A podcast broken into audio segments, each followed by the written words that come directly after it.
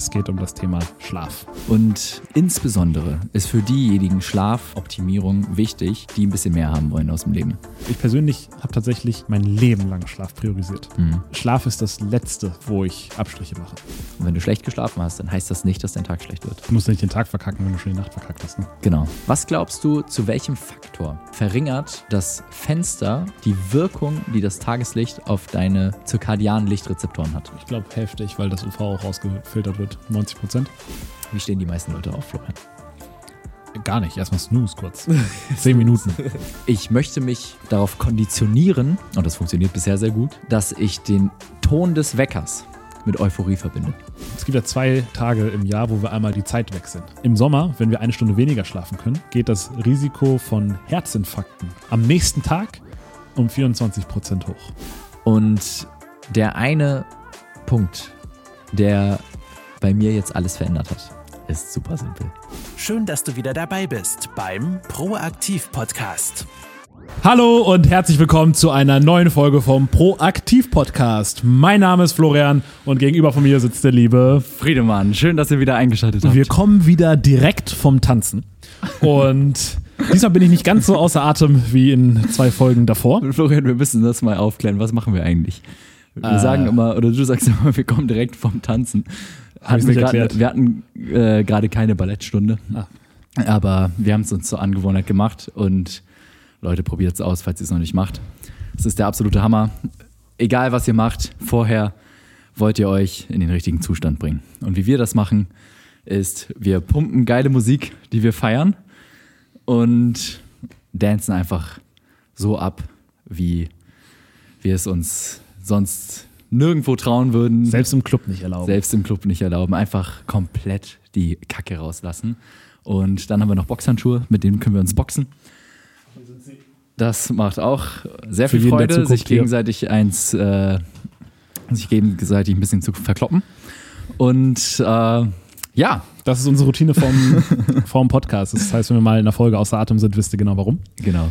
Und deswegen, Leute, speaking of Selbstverantwortung, Eigenverantwortung, auf die Art und Weise kann, könnt ihr nur noch in einem hohen Zustand sein. Das, Müdigkeit ist keine Ausrede mehr, Energieverlust ist keine Ausrede mehr, wenn ihr mal einen langen, harten Arbeitstag hattet und dann am Abend noch irgendwas geplant ist oder und so weiter und ihr habt keine Lust mehr oder ihr habt keine Energie mehr oder seid zu müde oder zu hungrig oder whatever.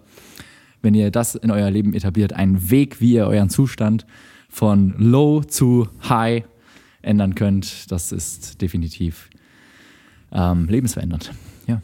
Drei Minuten rein in den Podcast und schon gleich das erste Nugget mitgenommen. ich lieb's. Heute geht es nicht um den Höchstzustand, sondern um fast genau das Gegenteil, aber in seiner Wichtigkeit nicht zu unterschätzen.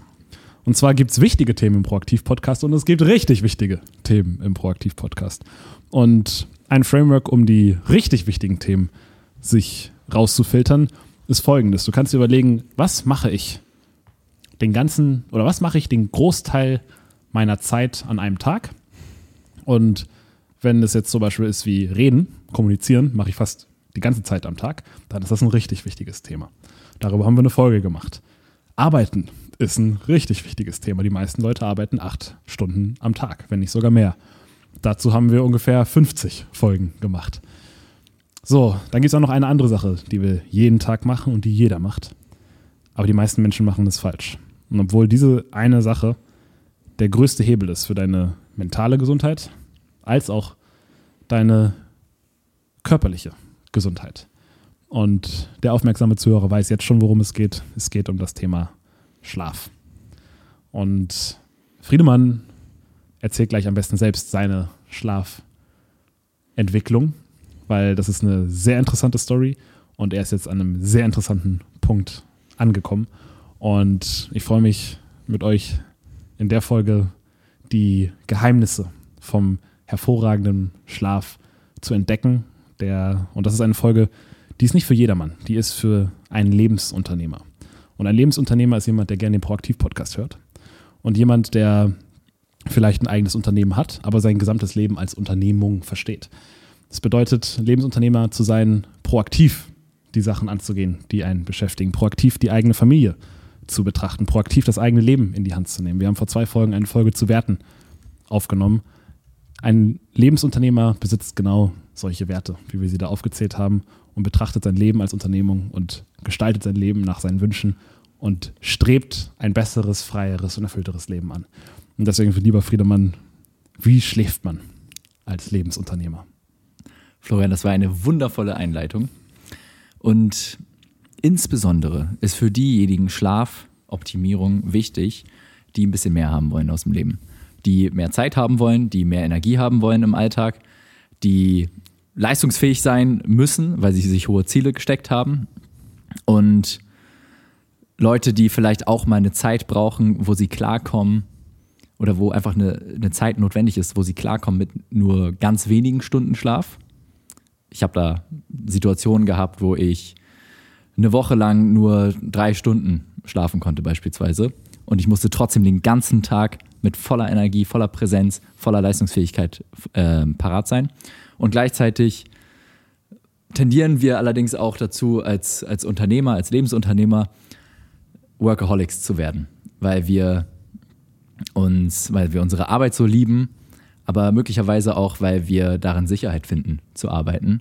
Und wenn man seine, seine Sicherheit in der Arbeit findet, dann kann es sein, dass man spät zuerst zu Bett geht, abends noch am Rechner ist. Das ist dann nicht so gut für, für den Schlaf, für den, für den Rhythmus.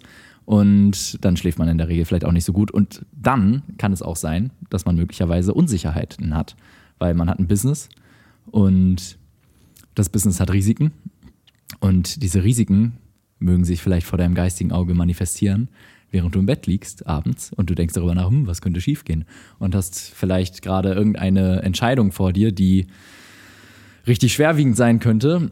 Oder vielleicht läuft es gerade mit dem Cashflow irgendwie ein bisschen holprig und knapp und denkst dir so, oh, das könnte jederzeit hier ein bisschen brenzlig werden und das könnte dir theoretisch auch schlaflose Nächte rauben. Ich denke, schlaflose Nächte gehören zum Unternehmertum gewissermaßen auch irgendwie dazu, aber es sollte natürlich nicht die Regel sein. Du solltest das Ganze nicht jeden, jeden Tag haben, sondern es sollte die absolute Ausnahme sein. Und deswegen finde ich es super wichtig, sich mit Schlaf auseinanderzusetzen und den ganzen zu optimieren. Und ich kann dir sagen, ich habe mein Leben lang Probleme gehabt mit Schlafen. Und zwar aus den Gründen, eigentlich aus allen Gründen, die ich gerade genannt habe. Ich habe ich, ich hab viel Sicherheit im Arbeiten gefunden und dadurch sehr viel am Tag gearbeitet, zeitweise. Und also beziehungsweise ich bin aufgestanden, habe mich direkt an den Laptop gesetzt, irgendwas gehasselt und so Hustler-Lifestyle. Und dann den ganzen Tag durchgearbeitet bis, bis spät in die Nacht, habe mich dann richtig dafür gefeiert und dann ähm, habe ich mich ins Bett gelegt, drei Stunden wach gelegen, bis ich überhaupt einschlafen konnte. Und dann habe ich in der Nacht vielleicht vier, fünf Stunden gepennt. Am nächsten Morgen bin ich dann irgendwie schlapp gewesen, habe den Tag über keine Energie gehabt, habe echt gesagt auch wieder ein bisschen Angst gehabt vor der nächsten Nacht, weil ich habe schon wieder antizipiert, oh, da werde ich wieder ewig lange wach liegen. Und dann kamen irgendwann auch so ein bisschen die Angstfilme. Was ist, wenn alles den Bach runtergeht? Was ist, wenn es nicht funktioniert, wenn der und der Deal nicht aufgeht oder hier die, es mit dem Cash nicht reicht. Und auf die Art und Weise habe ich, ich habe echt, ich habe echt ein bisschen, ich verbinde ein bisschen Schmerzen auch mit, mit Schlafen, in der Vergangenheit zumindest. Und deswegen habe ich dann versucht, alle möglichen Lösungen zu finden und ich habe alles Mögliche ausprobiert, was man so findet, im, in, im Internet so die ersten einfachen Sachen sind natürlich irgendwelche Supplements zu nehmen, wie Melatonin, Tryptophan, Safran, solche Dinge. Kann ich absolut nicht empfehlen, lass das sein. Es gibt, oder das sollte die absolut letzte Möglichkeit sein, wenn gar nichts anderes mehr hilft. Aber in dieser Folge habe ich auf jeden Fall ein paar Tipps dabei, die meines Erachtens nach mit einer absoluten oder in, mit einer sehr hohen Sicherheit sehr gut funktionieren werden, auch wenn du richtig schwierige Schlafprobleme hast, denn ich hatte sie definitiv. Und genau, ich habe natürlich Sport getrieben, ich habe mich ausgepowert über den Tag hinweg. Ich habe über, über den Huberman Labs Podcast, den ich absolut empfehlen kann, da gibt es auch ganz viel Detail, Details über Schlaf, da geht es richtig in die Tiefe über Schlaf, also wen das interessiert. Da habe ich viel gelernt über den zirkadianen Rhythmus. Das ist im Grunde genommen deine innere Uhr, die sich anpasst an, die, äh, an, die, an den Tag an das Tageslicht vor allem. Also der zirkadiane Rhythmus passt sich, passt dein Metabolismus, deine Hormonausschüttung, unter anderem deine Melatoninausschüttung, ähm, passt es an, an die Tag, Tageszeit, die wir gerade haben. Und dadurch, dass wir den ganzen Tag drin sind und abgeschirmt sind von dem Tageslicht, werden, wird unser zirkadianer Rhythmus viel weniger dadurch getriggert. Und gleichzeitig schauen wir aber abends noch auf Bildschirme und helles Licht signalisiert dem Körper Tag. Das heißt, deine innere Uhr ist komplett durcheinander, wenn du das nicht irgendwie im Griff hast. Und selbst das hat bei mir nur mittelmäßig viel gebracht und letztendlich habe ich trotzdem immer noch die in Anführungszeichen schlaflosen Nächte gehabt. Und ja, letztendlich, ich habe für mich mittlerweile eine Lösung rausgearbeitet, die wunderbar funktioniert. Ich schlafe wie ein Baby. Ich schlafe erholsam. Ich schlafe planbar. Und ich schlafe auch direkt ein. Ich, ich stehe morgens auf mit krasser Energie. Den ganzen Tag über habe ich super viel Energie. Und ich kann es irgendwie noch fast gar nicht so richtig fassen, dass ich dieses Problem jetzt endlich gelöst habe. Und die, die Lösung ist im Grunde genommen für mich zweiteilig. Und der erste Teil der Lösung macht, würde ich sagen, 30 Prozent aus. Ist allerdings auch die, ist auch am umfangreichsten. Also hier trifft auch die 80-20-Regel absolut zu. 80 Prozent der Ergebnisse kommen von 20 Prozent des Aufwands. Und die zweite Regel macht meiner, meines Erachtens nach 70 Prozent der Schlafqualität aus und ist im Grunde genommen super easy umzusetzen. Es ist eine, eine einzige Veränderung in deinem Leben. Ich will trotzdem anfangen mit, der, mit den 70 Prozent, weil die sind meines Erachtens nach das Fundament, äh, sorry, nicht mit den 70 Prozent, mit Teil 1 der, die 30 Prozent Schlafoptimierung. Das sind ein paar Sachen, die muss man vielleicht ändern in seinem Leben. Aber ich denke, als Lebensunternehmer sind wir alle bereit für guten Schlaf, ein paar Änderungen hier und da zu machen. Und ähm, genau, das, das, das ist sozusagen die Rutsche und die, äh, die befördert letztendlich den Schlaf ähm, in dein Leben und das ist so gewissermaßen das Fundament. Und danach der, der Teil 2, der macht den ganzen, den guten Schlaf dann allerdings erst so richtig möglich. Und ich habe mir ein paar Schlafmythen rausgeschrieben. Der erste Punkt ist, oder beziehungsweise ich glaube, dass viele da draußen ein paar Glaubenssätze haben über Schlaf, die meines Erachtens nicht unbedingt stimmen. Und vielleicht kannst du ja mal ein paar Glaubenssätze erzählen, die du vielleicht noch glaubst oder mal hattest. Oder was sind generell so deine, die, ähm, die Floskeln, die du so über Schlaf kennst? Also ich persönlich denke ganz wenig über Schlaf nach. Mhm. Ich habe mir für diese Folge das Buch Why We Sleep kurz reingezogen. Das Buch habe ich natürlich nicht gelesen, weil das wäre Scam, aber ich habe mir einen Podcast angehört von dem. ich lieb's. habe einen Podcast angehört ja. von dem Autor und äh, eine Zusammenfassung, zwei Zusammenfassungen gelesen. Und bin aber, habe aber selber exzellenten Schlaf. Zumindest muss ich mir nie Gedanken machen. Egal wann, egal wo, ich lege mich hin, ich schlafe. Und ich schlafe durch. Ich habe in meinem gesamten Leben, glaube ich, noch nie Einschlafschwierigkeiten gehabt. Trotzdem, wenn ich jetzt drüber nachdenke, gibt es so ein paar Sachen, die ich glaube, und zwar Schlaf, wenn ich, also bei mir ist es so, wenn ich lange wenig schlafe, mehrere Tage hintereinander, drei, vier Stunden nur schlafe, dann werde ich an dem ersten Tag, wo ich viel Zeit habe, einfach an einem Stück 17 Stunden schlafen, um den Schlaf wieder aufzuholen. Deswegen, ich habe es zwar noch nie so wirklich gedacht, aber was meine Handlungen sagen, ist, dass ein Glaubenssatz von mir ist, dass ich verlorenen Schlaf aufholen kann. Mhm. Ja. Ähm, das ist tatsächlich einer der Glaubenssätze, die meines Erachtens nicht, schlimm, äh, nicht stimmen. Wenn, angenommen, du schläfst jetzt eine Woche lang nur drei Stunden pro Nacht. Ja. Wie viel, und du, du solltest am Ende auf deine acht Stunden die Nacht kommen, dann hättest du ja jetzt ja sieben, fünf, 35 Stunden Schlaf aufzuholen. Das heißt, du müsstest einmal 35 plus die nächste Nacht acht, also 43 Stunden am Stück schlafen, um das aufzuholen und so funktioniert es nicht. Im Grunde genommen, was, was man sich als Faustregel merken kann, die Nacht vorher bestimmt, wie viel Schlaf du in der nächsten Nacht brauchst, weil, oder wie müde du vor allem sein wirst in der nächsten Nacht. Nicht unbedingt, wie viel du brauchst, aber wie müde du sein wirst und wie viel du schlafen kannst danach. Also wenn du jetzt die letzte Nacht nur drei Stunden geschlafen hast, dann ist die Wahrscheinlichkeit, dass du in der nächsten Nacht richtig viel schlafen kannst, recht hoch. Aber was die Nächte davor passiert ist, das ist schon wieder komplett egal. Und der zweite Punkt ist, du kannst vielleicht so lange schlafen, aber ist es wirklich sinnvoll?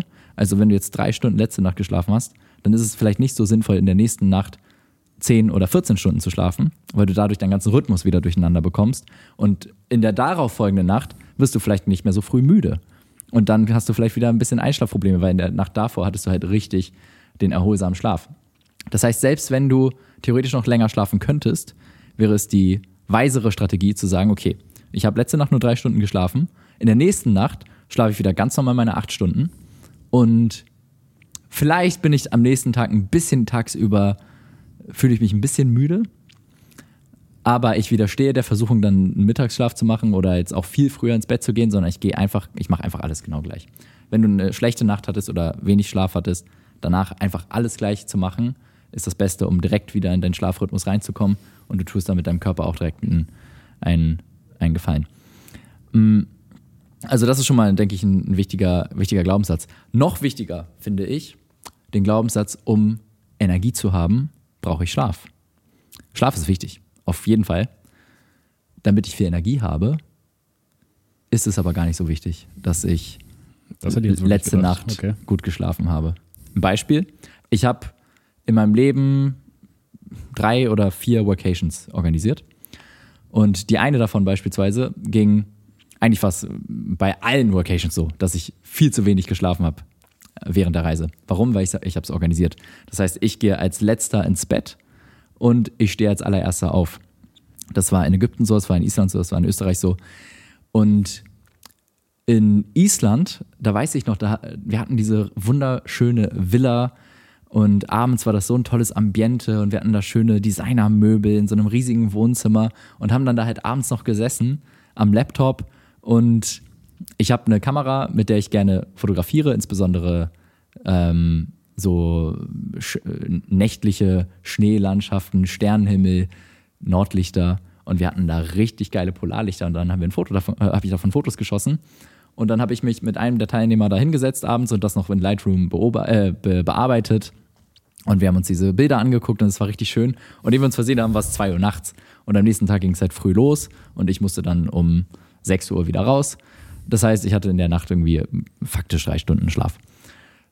So, und dann bin ich schlafen gegangen. Ich bin am nächsten Morgen um 6 Uhr, zack, aus dem Bett geschossen, habe alle Vorbereitungen getroffen, geguckt, dass Frühstück und so weiter gepasst hat, mm, mich darum gekümmert, dass die, der Tagesplan den schon mal vorbereitet und so weiter.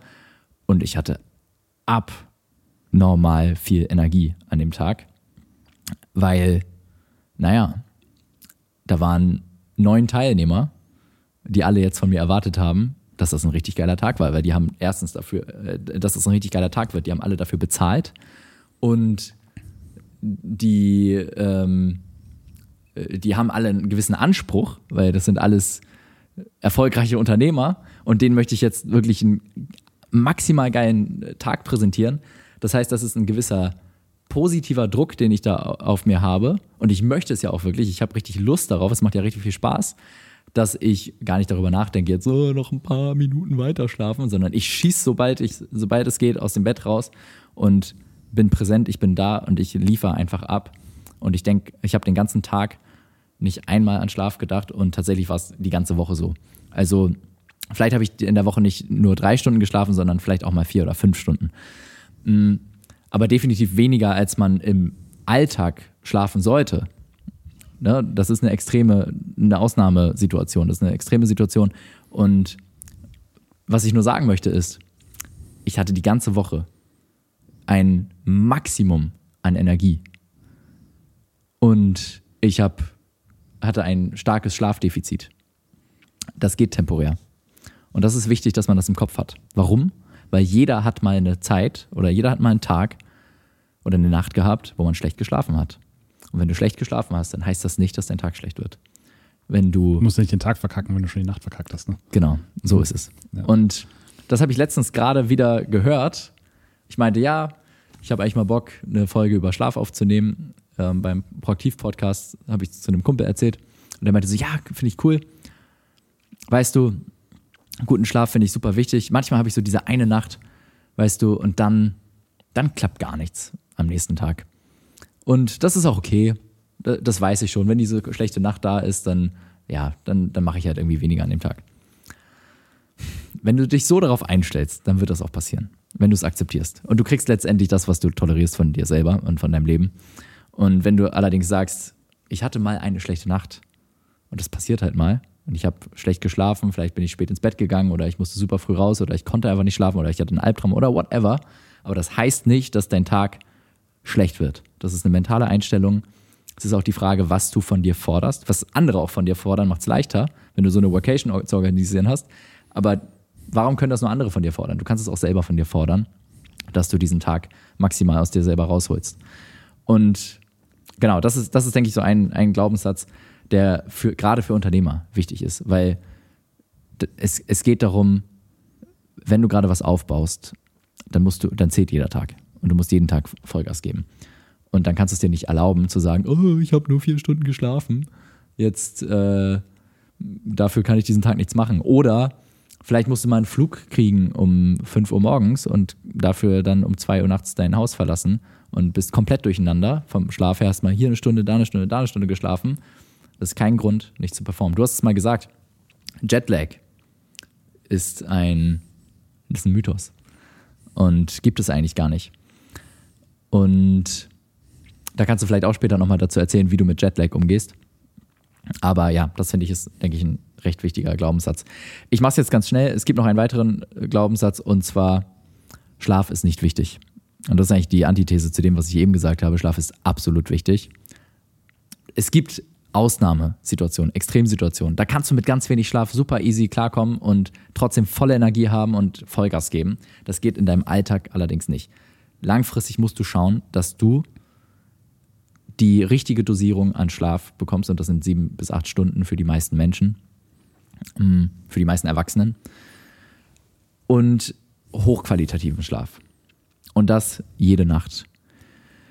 Denn oder so viele Nächte wie möglich. Am besten äh, sollte der Schlaf dein Heiligtum sein und du solltest damit nicht allzu leichtfertig umgehen. Wenn es mal passiert ist, eine schlechte Nacht, das ist kein Drama, du kannst trotzdem performen.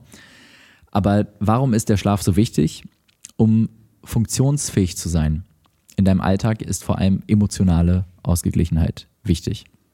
Und es gibt verschiedene Phasen im Schlaf. Da müssen wir jetzt nicht allzu sehr ins Detail gehen. Wen das interessiert, da gibt es zigtausend Artikel im Internet und Podcasts von Huberman Labs und so weiter, wie das alles funktioniert. Aber ganz kurz zusammengefasst, es gibt die leichte Schlafphase, es gibt die Tiefschlafphase und es gibt den REM-Schlaf. Und REM steht für Rapid Eye Movement, das heißt schnelle Augenbewegungen. Und vielleicht habt ihr das schon mal gesehen. Oder vielleicht kennst du das auch, wenn du jemanden beim Schlafen siehst, manchmal bewegen sich dann die Augen so ganz schnell von ja. links nach rechts und nach oben, von oben nach unten und so weiter und so fort. Und diese drei Schlafphasen haben alle verschiedene Charakteristika. Die Leichte Schlafphase ist besonders für die Regeneration des Körpers. Die, die, Tiefschlafphase, in der findet motorisches Lernen statt. Das heißt beispielsweise, wenn du ein Instrument geübt hast am Tag vorher, dann während der Tiefschlafphase verstärkst du dann die, das, was du an dem Instrument gelernt hast. Vielleicht hast du ein Klavierstück gelernt, am nächsten Morgen wirst du es wahrscheinlich um einiges besser können. Und im REM-Schlaf findet also die REM-Schlafphase ist sozusagen dein innerer Psychologe. Und das Interessante ist, diese drei Schlafphasen, die treten in ungefähr 90-minütigen Zyklen auf und wiederholen sich dann über die, über die Nacht hinweg. Das heißt, du hast innerhalb von 90 Minuten hast du sowohl leichten, tiefen als auch REM-Schlaf. Die Proportion an REM-Schlaf wird jedoch immer mehr, je länger du geschlafen hast. Das heißt, in deinem letzten 90-Minuten-Zyklus hast du vielleicht 50% REM-Schlaf. Am Anfang hattest du nur 10% REM-Schlaf. So, und je mehr REM-Schlaf du hast, desto mehr Gelegenheit hatte dein Gehirn psychologisch die Erlebnisse, die du erlebt hast in deinem Alltag, zu verarbeiten. Und das Interessante ist beim REM-Schlaf, ganz kurz nochmal hier auf die, auf die biochemischen Prozesse da drin, die Amygdala ist das, was bei dir, was dich Angst spüren lässt. Und die ist so gut wie ausgeschaltet während, während der REM-Schlafphase. Und trotzdem erlebst du noch einmal die Erlebnisse des Alltags, des Vortags jetzt aber ohne Angst. Und das ist Therapie, innere Therapie. Und deswegen bist du, wenn du acht Stunden geschlafen hast, hast und ausführlich REM-Schlaf hattest, bist du innerlich viel ausgeglichener, als wenn du vielleicht nur die halbe Nacht geschlafen hast und du hattest nur ganz wenig REM-Schlaf. Das ist keine Ausrede, wenn du, wenn du jetzt mal eine Nacht nur vier Stunden geschlafen hast, dass du dann sagst, oh, ich bin gereizt und so weiter. Nee, komm, reiß dich zusammen. Aber es zeigt die Wichtigkeit von regelmäßig hochqualitativen und auch ausreichend Schlaf. Das heißt, sieben bis acht Stunden, mehr ist auch irgendwann schädlich, aber das, das ist eine andere Geschichte. Und weniger sollte es im Durchschnitt auch nicht sein. Super interesting. Ja. Super definitiv. interesting. Ich habe der, der Autor von Why We Sleep hat auch ein paar Statistiken gesagt, die verdeutlichen sollen, warum Schlaf wichtig ist.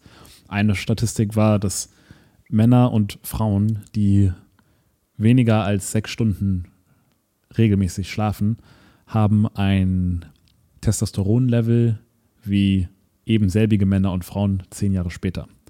Und klar, bei Männern ist Testosteron klar, Frauen haben auch Testosteron und auch da willst du nicht weniger haben als das, was du natürlicherweise hast. Eine andere Statistik, die ich noch spannender fand, ist, dass in den, es gibt ja zwei Tage im Jahr, wo wir einmal die Zeitzonen, die Zeit wechseln. Einmal im, zum Sommer hin können wir eine Stunde weniger schlafen mhm. und zum Winter hin können wir eine Stunde mehr schlafen. Und jeweils an dem Tag, oder sagen wir im Sommer, wenn wir eine Stunde weniger schlafen können, geht das Risiko von Herzinfarkten am nächsten Tag um 24 Prozent hoch. Genau andersrum, an den Tagen, an dem Tag, wo wir eine Stunde länger schlafen dürfen, im Winter, im Herbst, geht das Risiko von Herzinfarkten um 24 Prozent runter. Und ähnliche Statistiken gibt es zu Unfälle und zu Suizidraten. Dass immer an dem Tag, nachdem der Schlaf weggenommen wurde, das alles hochgeht und an dem Tag, wo der Schlaf gegeben wurde, mhm. dass an dem das runtergeht. Es kann natürlich sein, dass wahrscheinlich die meisten Leute an einem Schlafdefizit leiden und dann, wenn ihnen noch ein bisschen Schlaf einmal geschenkt wird, dass das dann gleich so einen großen äh, Einfluss hat auf ihre Und vielleicht Gesundheit. auch, das ist ja. auf jeden Fall dann nicht der Tag, wo ich mich Genau, das ist dann genau das ist der, Tag, Tag, wo ja. der, der Körper sich entscheidet, okay, heute gebe ich keinen Herzinfarkt. Woran das liegt, I don't know. Das fand ich nur sehr interessant, das, das zu lesen und unterstreicht nochmal die Wichtigkeit von Schlaf. Ich persönlich habe tatsächlich mein Leben lang Schlaf priorisiert. Mhm. Schlaf ist das Letzte, wo ich Abstriche mache. Lieber verzichte ich auf eine Mahlzeit am Tag, lieber verzichte ich auf Chillen am Tag oder was auch immer. Bis ich an meinen Schlaf gehe, muss wirklich was passieren. Häufig passiert es bei Reisen, dann ist es halt nicht mein Schedule. Aber ich, die Anteile der Tage in meinem Leben, wo ich sieben Stunden geschlafen habe, liegt locker, locker, locker, locker bei 90 Prozent.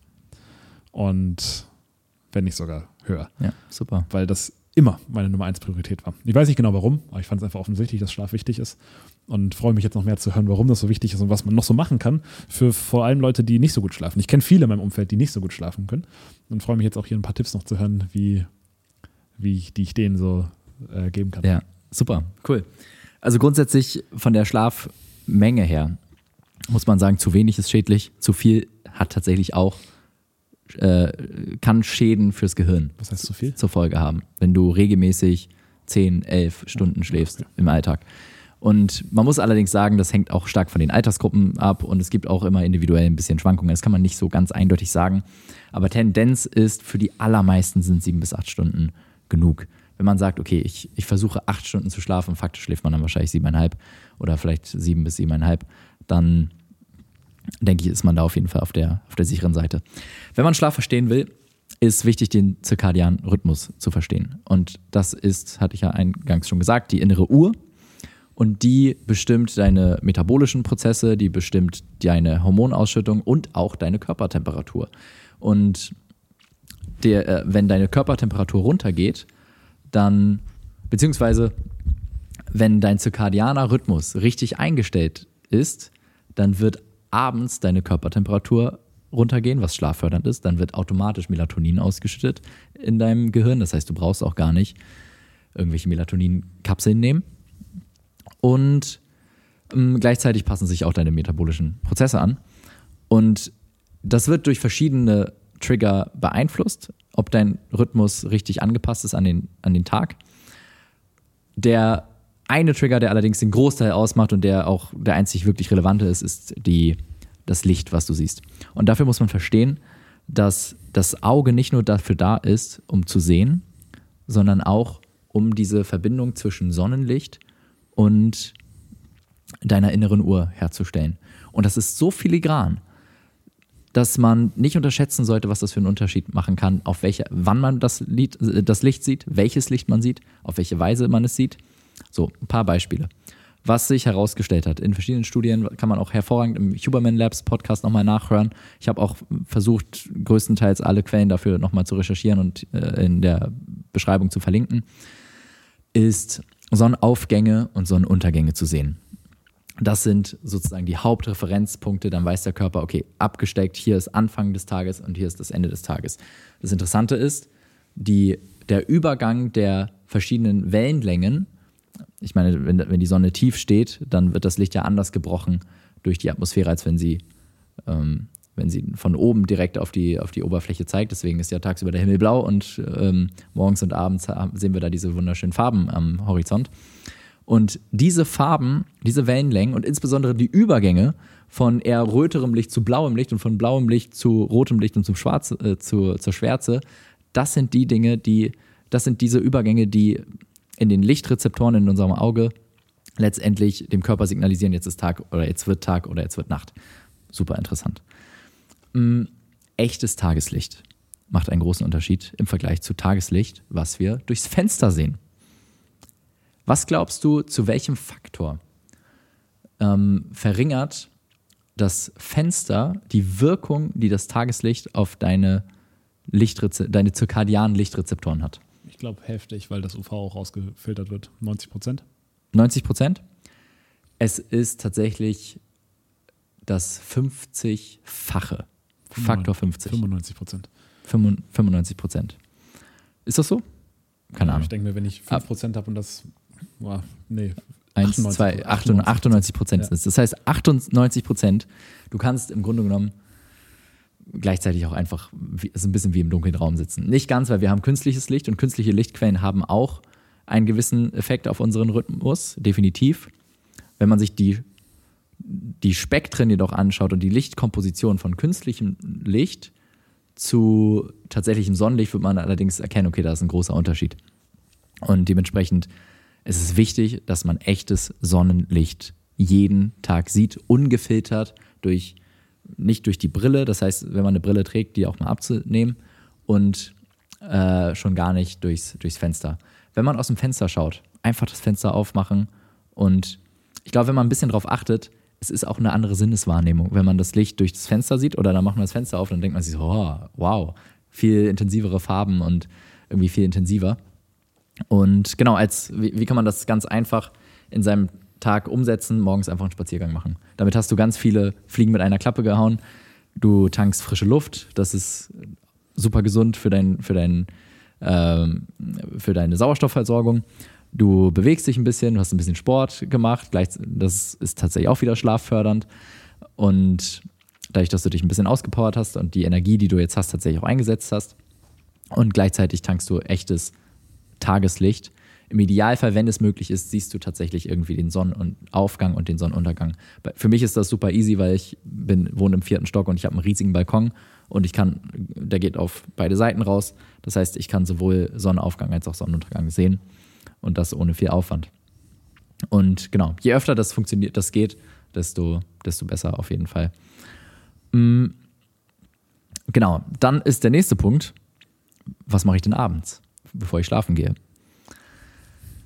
Das Interessante ist, die Rezeptoren für die Einstellung des zirkadianen Rhythmus, was ist äh, in Bezug auf Licht, sitzen am unteren, äh, auf der unteren Seite von unserem Auge. Das heißt, Licht, was von oben kommt, was ja Sinn ergibt, weil die Sonne oben ist, wird, hat einen stärkeren Effekt als Licht, was von unten kommt. Weil es in der Natur nie von unten kam. Genau, es kommt Sehr in der Regel ja. nicht von unten. Das bedeutet, wenn ich abends Licht verwende, ich mache es tatsächlich oft so, dass ich abends einfach nur das, äh, das Dämmerungslicht von außen benutze. Ich habe viele große Fenster und das, das reicht absolut. Und ich habe dann kein Licht mehr an und schon gar nicht irgendwie Licht von oben. Oder ich versuche es zu vermeiden. Genau, was ich aber auch gemacht habe, ich habe mir Lampen im Bad und in meinem Schlafzimmer auf den Boden gestellt. Das heißt, die knipse ich an und dann kommt das Licht von unten und hat dementsprechend einen weniger, ähm, weniger starken Einfluss auf meine innere Uhr, als wenn es direkt von oben kommen würde. Das ist ein, ein Trick, den ich finde, den man sehr leicht umsetzen kann. Mm, selbstverständlich Licht generell alle Lichtquellen abdunkeln und das ist etwas, der, der nächste Punkt ist, der, das fällt vielleicht dem einen oder anderen ein bisschen schwer, aber das Handy aus dem Schlafzimmer zu verbannen und die letzte Stunde des Tages nicht visuell an irgendeinem Gerät zu kleben. Ich denke, das, das ist tatsächlich eine Sache, die macht einen riesigen Unterschied, weil das, das Licht deines Bildschirms, das setzt, das, das kommuniziert zu deinem Rezeptor, es ist Tag. Und bis das wieder weg ist, kann eine halbe Stunde bis anderthalb Stunden vergehen, bis dein Körper realisiert hat, okay, es ist gar nicht Tag, es ist jetzt Nacht, weil jetzt haben wir seit einer Stunde die Augen geschlossen, jetzt sollten wir mal langsam schlafen. Aber wenn du ins Bett gehen willst und du willst, zack, einschlafen, einfach so, dann kannst du die Wahrscheinlichkeit dafür enorm steigern, indem du alle Lichtquellen abends oder alle direkten Lichtquellen, die dir ins Auge ähm, zeigen, eliminierst. Was interessant ist, Feuer und Mondlicht haben gar keinen Einfluss auf den, auf das, auf den Tagesreset. Du kannst direkt in ein Feuer starren und es wird dein Körper nicht triggern, dass jetzt Tag ist. Du kannst direkt ins Mondlicht schauen und dein Körper wird nicht glauben, dass jetzt Tag ist. Das finde ich super interessant, ähm, weil man schaut, weil man daran sieht, wie filigran die Evolution arbeitet und wie filigran ist auf jede einzelne ähm, Komposition an Licht, an, an Wellenlängen von einer Lichtquelle es ankommt für den Körper und dass der das unterscheiden kann. Und ergibt natürlich evolutionär auch absolut Sinn, dass das so ist. Ein Mythos, den es noch gibt, und zwar Blaulichtfilterbrillen. Könnt ihr euch sparen, die sehen dumm aus und kosten Geld und braucht ihr nicht. Ähm, der Körper reagiert nicht auf Blaulicht, was den Tag zurücksetzt, sondern Licht generell. Und tatsächlich ist es sogar so, ich, ich habe einen Artikel dafür, den werde ich, den ich verlinken, dass sogar eher das, das Licht, was nicht Blaulicht ist, und zwar das, das warme Licht, so eine warme Glühbirne und auch der Nachtmodus am Handy, sogar tendenziell, es macht eigentlich keinen großen Unterschied, aber tendenziell wäre der sogar eher die Lichtquelle, die den, den Tag in deiner inneren Uhr triggert. Also das finde ich ganz interessant. Ähm, ja, Blaulichtfilterbrillen könnt ihr könnt ihr überspringen. Braucht ihr nicht unbedingt. Habe ich einen Artikel zu verlinkt, wen das interessiert. Genau, habe ich noch ein paar Tipps zu Teil 1, die 30 Prozent.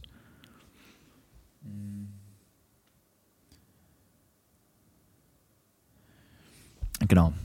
Vorm Schlafengehen nicht allzu viel essen. Möglichst auch zwei Stunden vorm Schlafengehen das letzte Mal essen. Denn wenn dein Körper mit Verdauung Prozessen beschäftigt ist, dann schläft es sich auch nicht besonders leicht. Und da gibt es, meine ich, auch Studien zu, oh, habe ich jetzt, glaube ich, auf Anhieb nichts parat, aber kann man vielleicht auch nochmal recherchieren. Ich meine, es ist so, dass es sich direkt nachweisen lässt, dass die Schlafqualität enorm nachlässt, wenn du abends dir richtig den Bauch vollgehauen hast, als wenn du auf leeren Magen schläfst. Und man sagt natürlich, das ist so ein, im Volksmund sagt man, du darfst ein Kind nicht mit leerem Magen in, ins Bett schicken. Und mh, mm, das stimmt natürlich zu einem gewissen Grad, aber vielleicht sollte man das Kind oder man sich selber auch nicht unmittelbar vom Schlafengehen mästen. Mhm. Und ein letzter Tipp, den ich persönlich für mich jeden Tag umsetze, sind Oropax, Schlafmaske, Zimmer abdunkeln und eine kühle Raumtemperatur haben. Und das mache ich auch zu Hause. Ich schlafe auch zu Hause mit Oropax und Schlafmaske.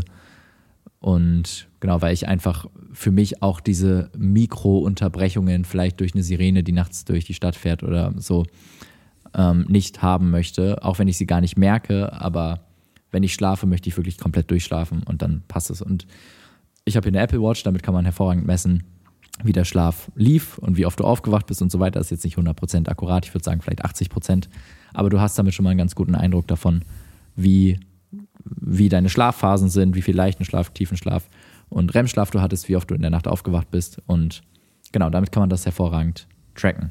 Ja, das hab, ist Teil 1 im Grunde genommen, die 30 Prozent. Ich habe auch noch was zu den 30 Prozent. Ja, let's go. Ich weiß zwar nicht, was deine 70 sind, aber ich bin mir ziemlich sicher, dass meine Punkte zu den 30 Prozent gehören. werden. Und zwar sind das Punkte aus dem Buch von dem Autor, dessen Namen habe ich vergessen, aber Why We Sleep heißt das Buch. Ist ein recht erfolgreiches Buch, ein Bestseller. Und ja, also ein paar Punkte dazu, wie man gut schläft. Das erste ist, geh zur gleichen Uhrzeit ins Bett und steh zur gleichen Uhrzeit auf. Wenn du eins der beiden opferst, dann opfer die ins Bett geht Zeit, steh aber auf jeden Fall zur gleichen Zeit auf. Dann die beiden Dinge, die du auch gesagt hast. Kaltes Zimmer, im Idealfall 18, 19 Grad und dunkles Zimmer. Dann, wenn du im Bett liegst und nicht einschlafen kannst, steh wieder auf und mach was anderes. Verbinde das Bett nicht mit dem wachen Zustand. Eine Analogie ist, ich setze mich auch nicht mit, mit vollem Magen an Essenstisch und warte, bis ich hungrig werde, sondern ich gehe an Essenstisch, wenn ich hungrig bin. Das heißt, wenn du nicht müde bist und nicht schlafen kannst, steh auf, mach was anderes, lies ein Buch, geh dann ins Bett, wenn du müde bist und steh trotzdem zur gleichen Zeit auf wie in der letzten Nacht. Dann ein weiterer Punkt ist, Schäfchen zählen bringt nichts.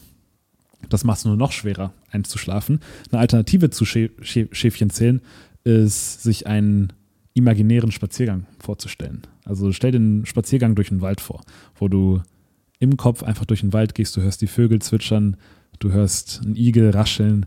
Das soll wohl sehr gut helfen beim Einschlafen. Dann entferne alle Uhren aus deinem Zimmer, insbesondere technische Uhren wie Handys, aber auch analoge Uhren, die du vom Bett aus betrachten kannst, wenn du schon nicht schlafen kannst.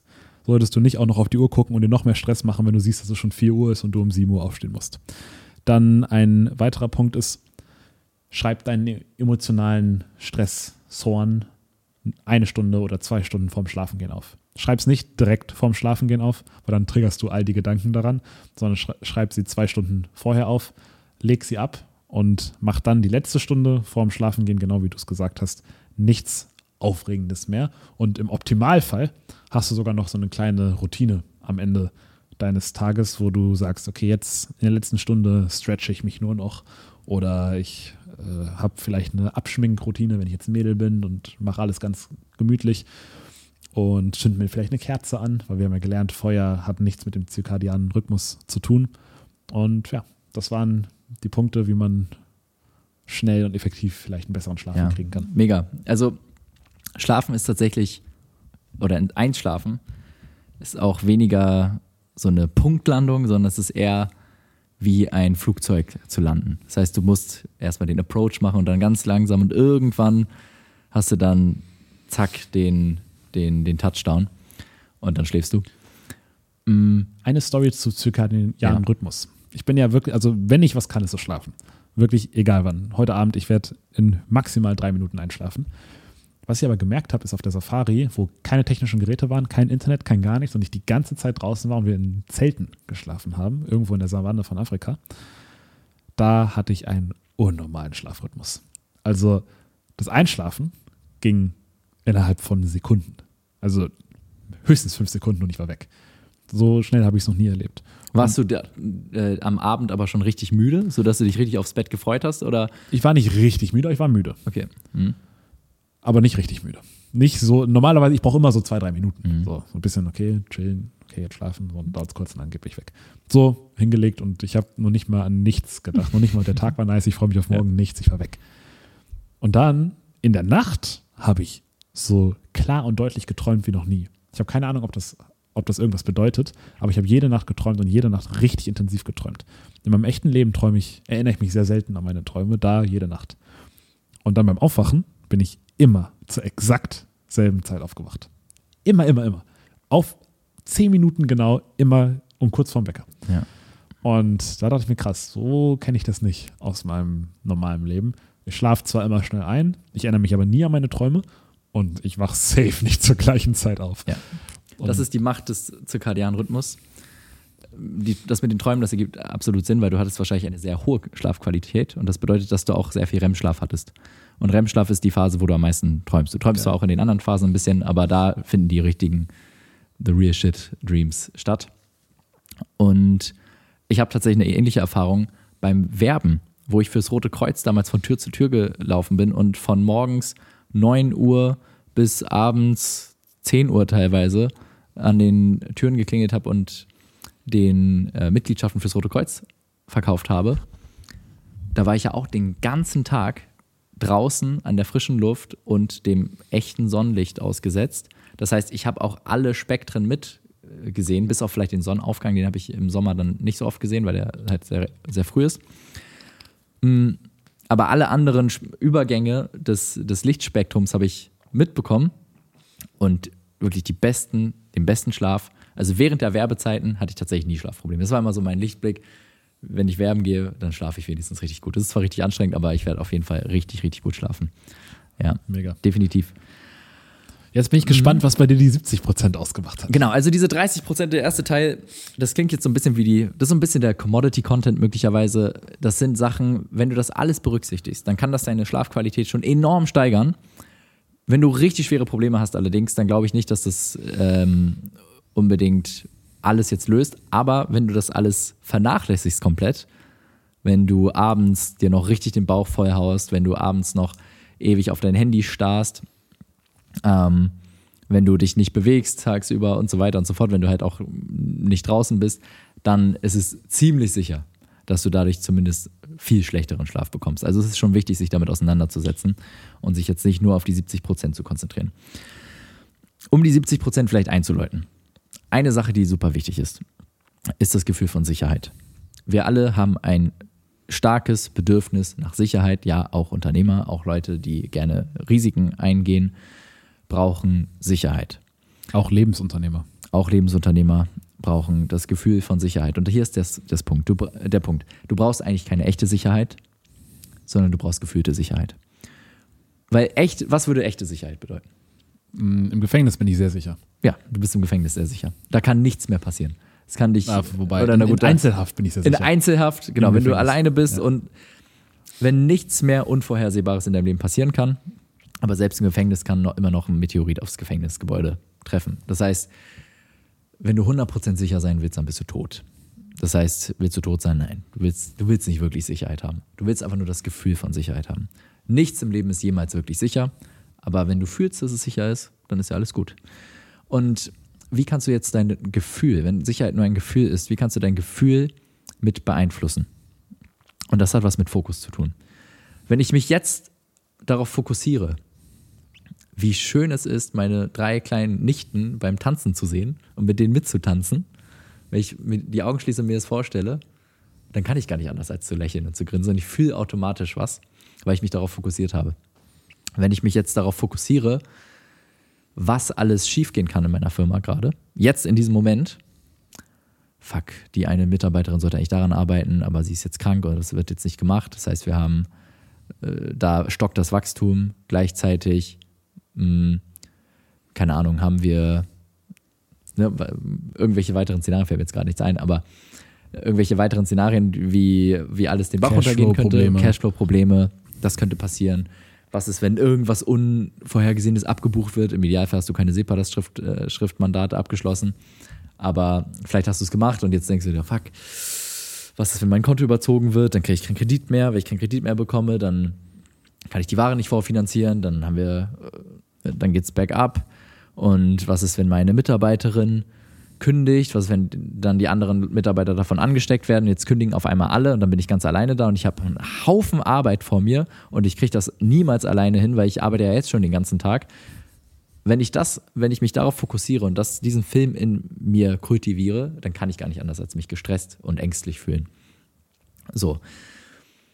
Der Punkt ist, was ist, wenn jetzt deine Lebensrealität in deinem Alltag, in deinem Job tatsächlich allerdings recht brenzlig ist. Das ist nun mal so. Man macht täglich Dinge oder immer mal wieder auch Dinge an einem Arbeitstag als Unternehmer, die in dir Angst auslösen können oder die Überwindung brauchen oder die vielleicht einfach ein bisschen brenzlig sind.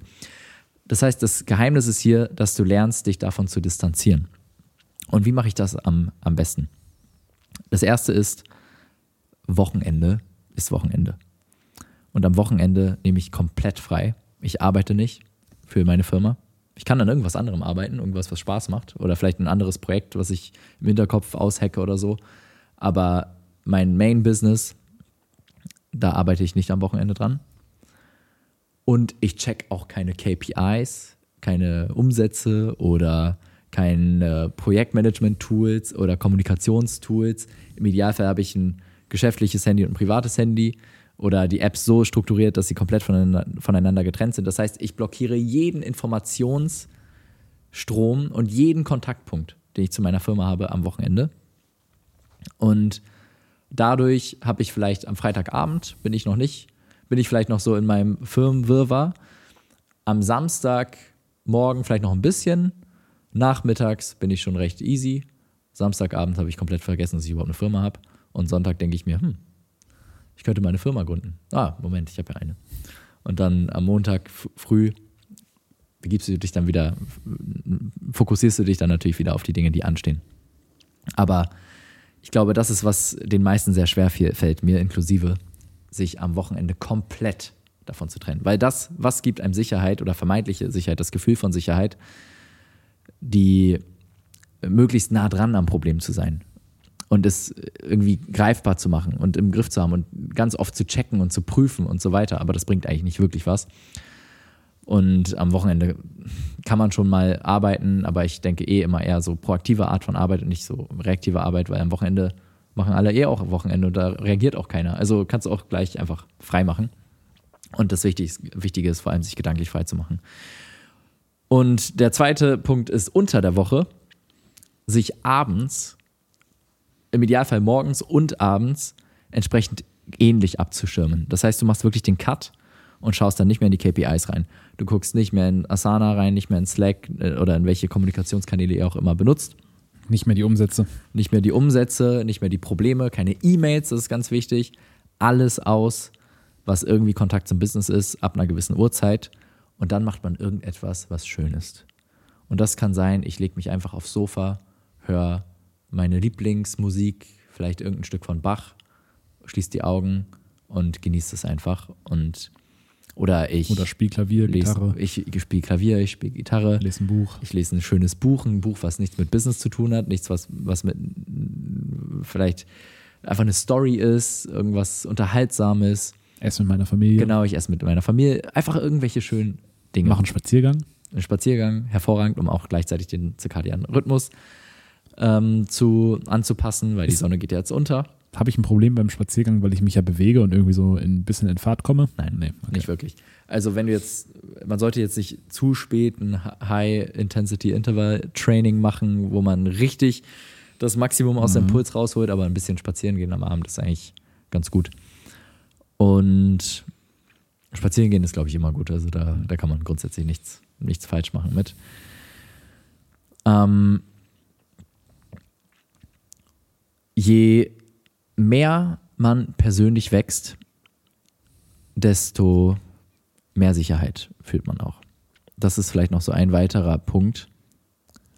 Wenn ich regelmäßig, also ich zum Beispiel, fühle mich am sichersten, am selbstsichersten, am selbstbewusstesten, wenn ich gerade von einer richtig immersiven Erfahrung wie einem Tony Robbins Event wiederkomme oder wie einer E-Commerce äh, in das E-Commerce Summit in Florida zum Beispiel dieses Jahr. Ich bin da wiedergekommen und ich war bam, ich war hier, ich bin unzerstörbar und absolut sicher, dass es, dass alles funktionieren wird. Das heißt, solche Dinge auch immer wieder in seinem Leben zu haben, die einen wachsen lassen. Ähm, weil wenn man das Gefühl hat, man, man ist gewachsen, dann fühlt man sich stark, stolz. Und wenn man stark und stolz und selbstbewusst ist, dann hat man auch im Grunde genommen keine Angst. Und das ja, senkt dann im Grunde genommen auch die Angst. So, und das lässt einen ruhig auch schlafen, äh, das lässt einen nachts ruhig schlafen.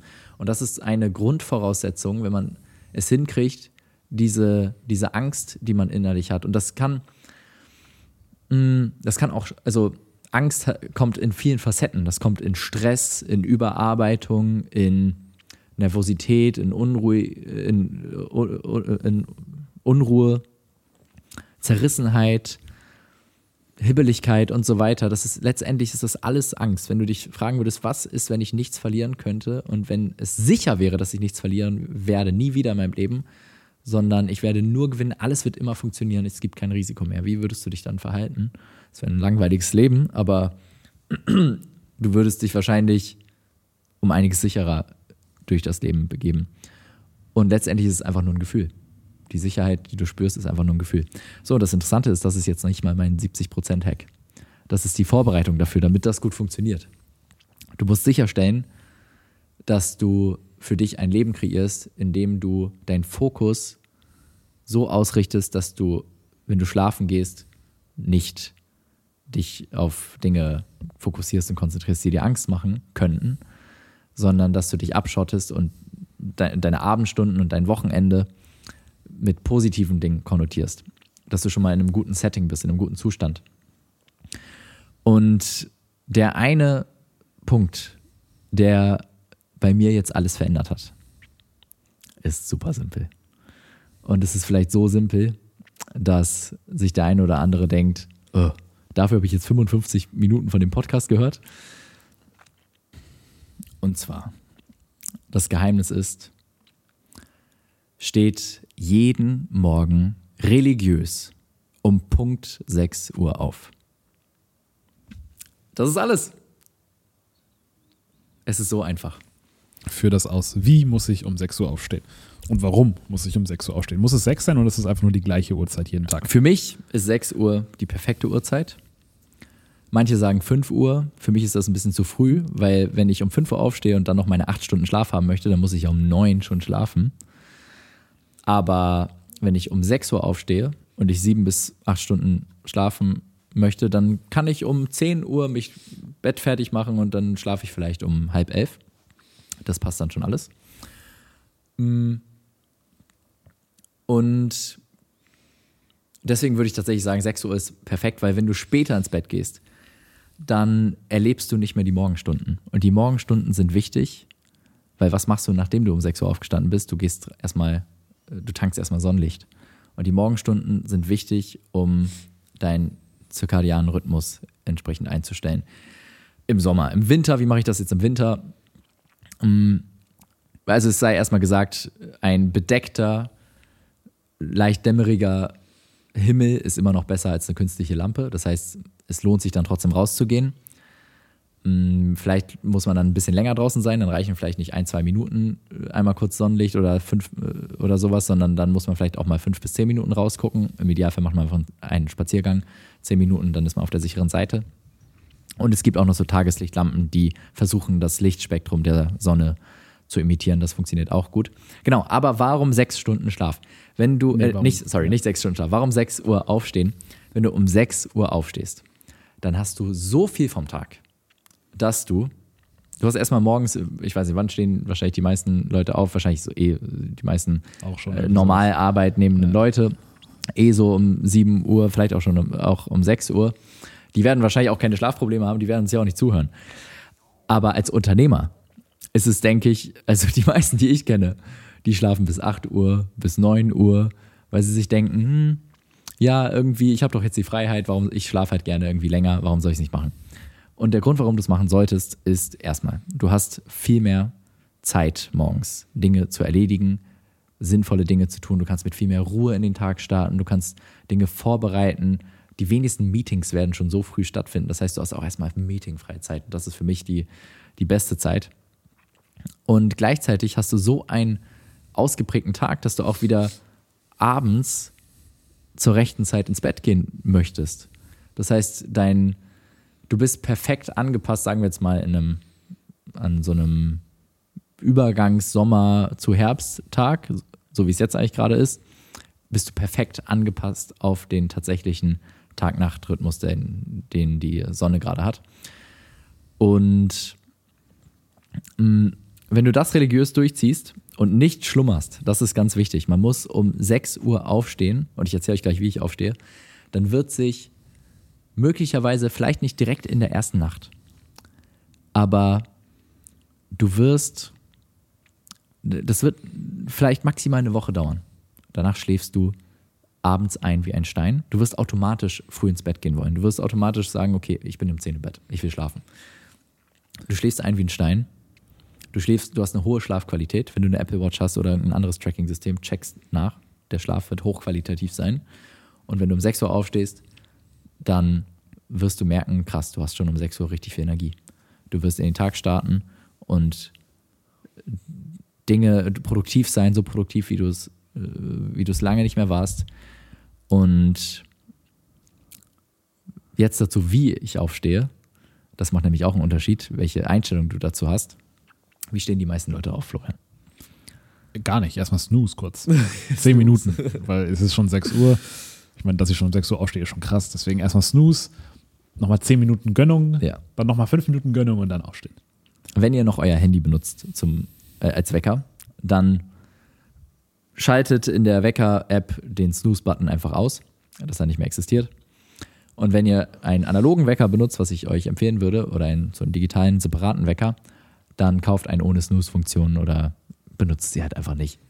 Den, es gibt den Snooze-Button nicht. Der existiert einfach nicht. Wenn der Wecker klingelt, egal was passiert, ihr schießt wie eine Rakete aus dem Bett. Weißt du, ich, ich schlafe jetzt hier. Okay, ich, ich, mach's, ich mach's einmal vor, wie, wie ich aufstehe. Ich hoffe, das sieht man jetzt auf der Kamera. Sieht man das, wenn ich stehe? Ja, so ein bisschen. Okay. Also ich schlafe jetzt hier. Tu mal so, als wärst du ein Wecker. Äh, Sekunde, ich kommentiere es, weil dein Mikrofon ist halt zu weit weg. Friedemann schläft jetzt und ich bin jetzt der Wecker. Yes! Woo! Bam! So stehe ich auf. Ehrlich, So stehe ich jeden, jeden Morgen auf. Morgen. Machst du es auch am Wochenende? Auch am Wochenende. Immer. Ja. Und so stehst du, genau so stehst du auf. Genau so stehe ich auf. Geil. Bloß es dauert noch ein bisschen länger, weil ich tanze dann wirklich noch ein bisschen rum. Ich mache den hier. Und warum mache ich das? Warum ist es wichtig, dass ich nicht aufstehe wie, dass ich erstmal snooze und denke so, oh, oh, ich will weiter schlafen. Oh, warum ist schon morgen? Ich wünschte, ich hätte noch fünf weitere Minuten. So, das kommt für mich nicht in Frage. Sondern ich möchte mich darauf konditionieren, und das funktioniert bisher sehr gut, dass ich den Ton des Weckers mit Euphorie verbinde. Und das geht nur, indem ich die Euphorie, indem ich mich in den euphorischen Zustand zwinge, sobald ich den Wecker höre. Das heißt, am Anfang wird das Energie kosten. Und das ist nun mal so.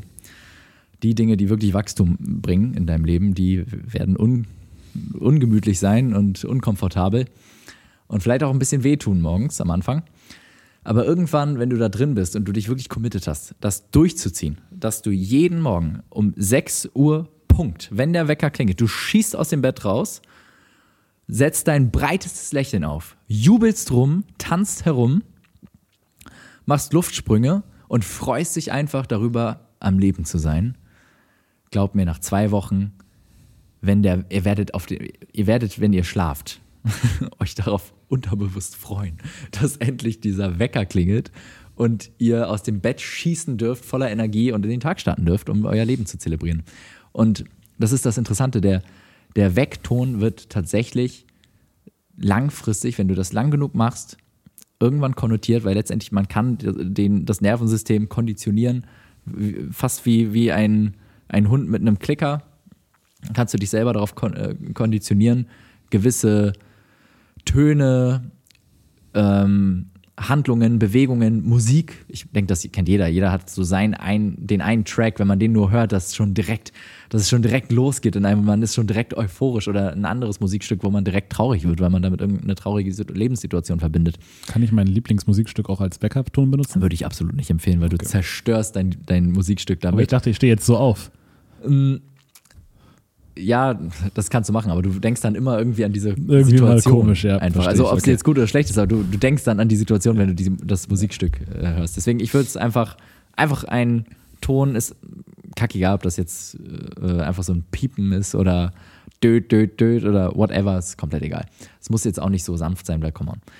Ähm, wir sind, also, es gibt, es gibt ja diese Apple, nimm, nimm, nimm. ja, äh, Leute.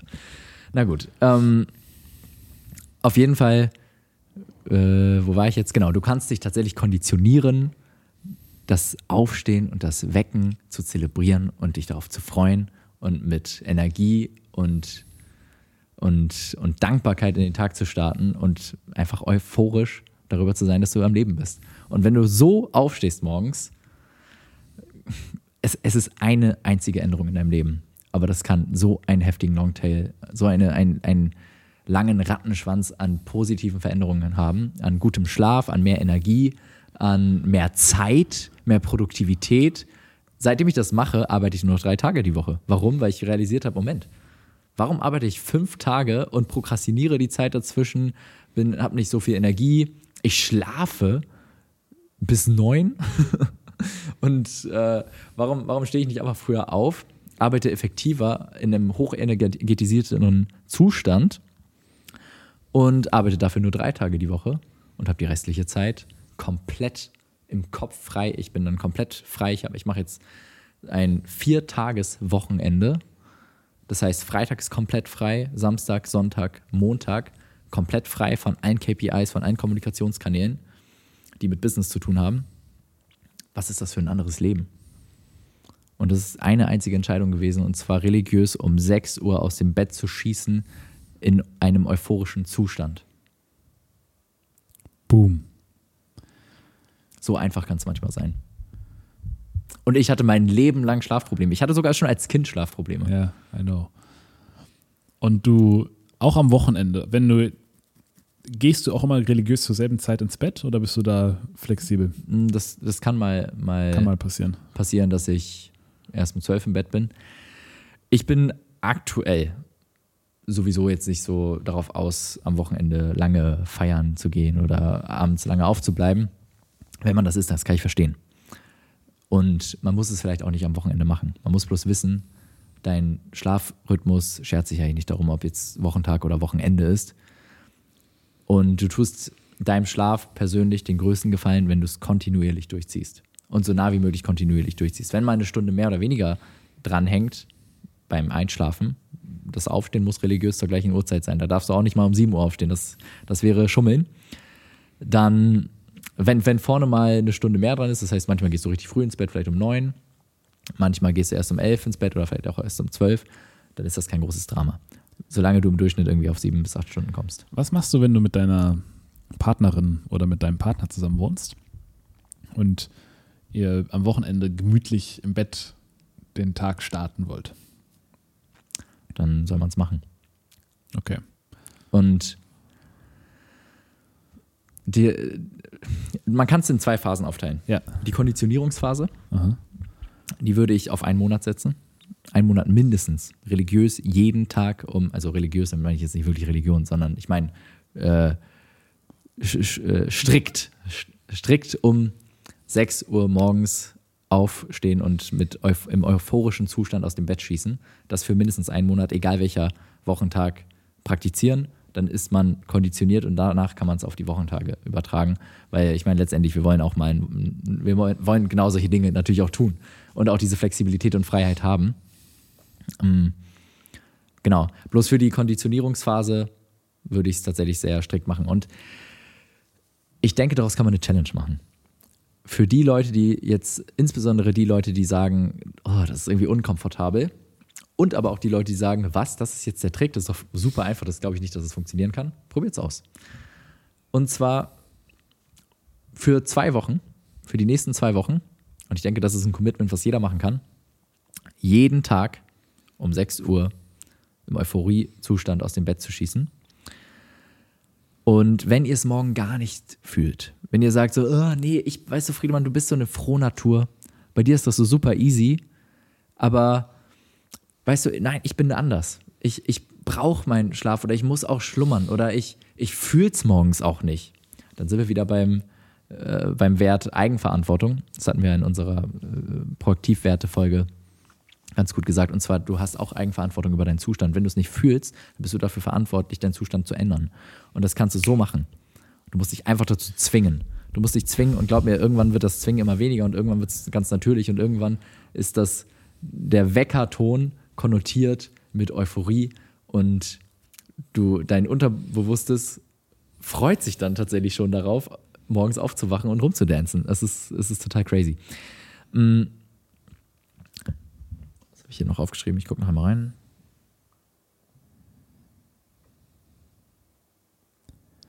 Ich finde das sehr interessant. Also ich werde tatsächlich. Ganz kurz zu der Challenge noch. Dies, genau diese Challenge umsetzen. Du wirst sie machen? Ja. Geil, Mann. Ich überlege nur gerade. Ich fange erst morgen an, nicht heute. Weil ich komme von drei Stunden Schlaf.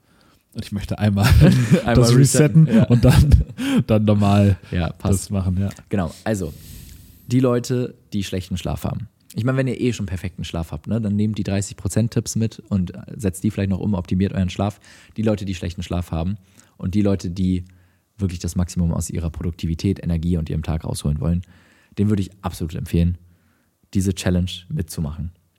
Das sind zwei Wochen, 6 Uhr morgens aus dem Bett schießen im euphorischen Zustand, zwingt euch in diesen Zustand und schickt uns eure Erfahrungsberichte. Ich will es hören, ich will es wissen, was hat sich verändert. Was, wie es war es vor den zwei Wochen, wie es war es nach den zwei Wochen.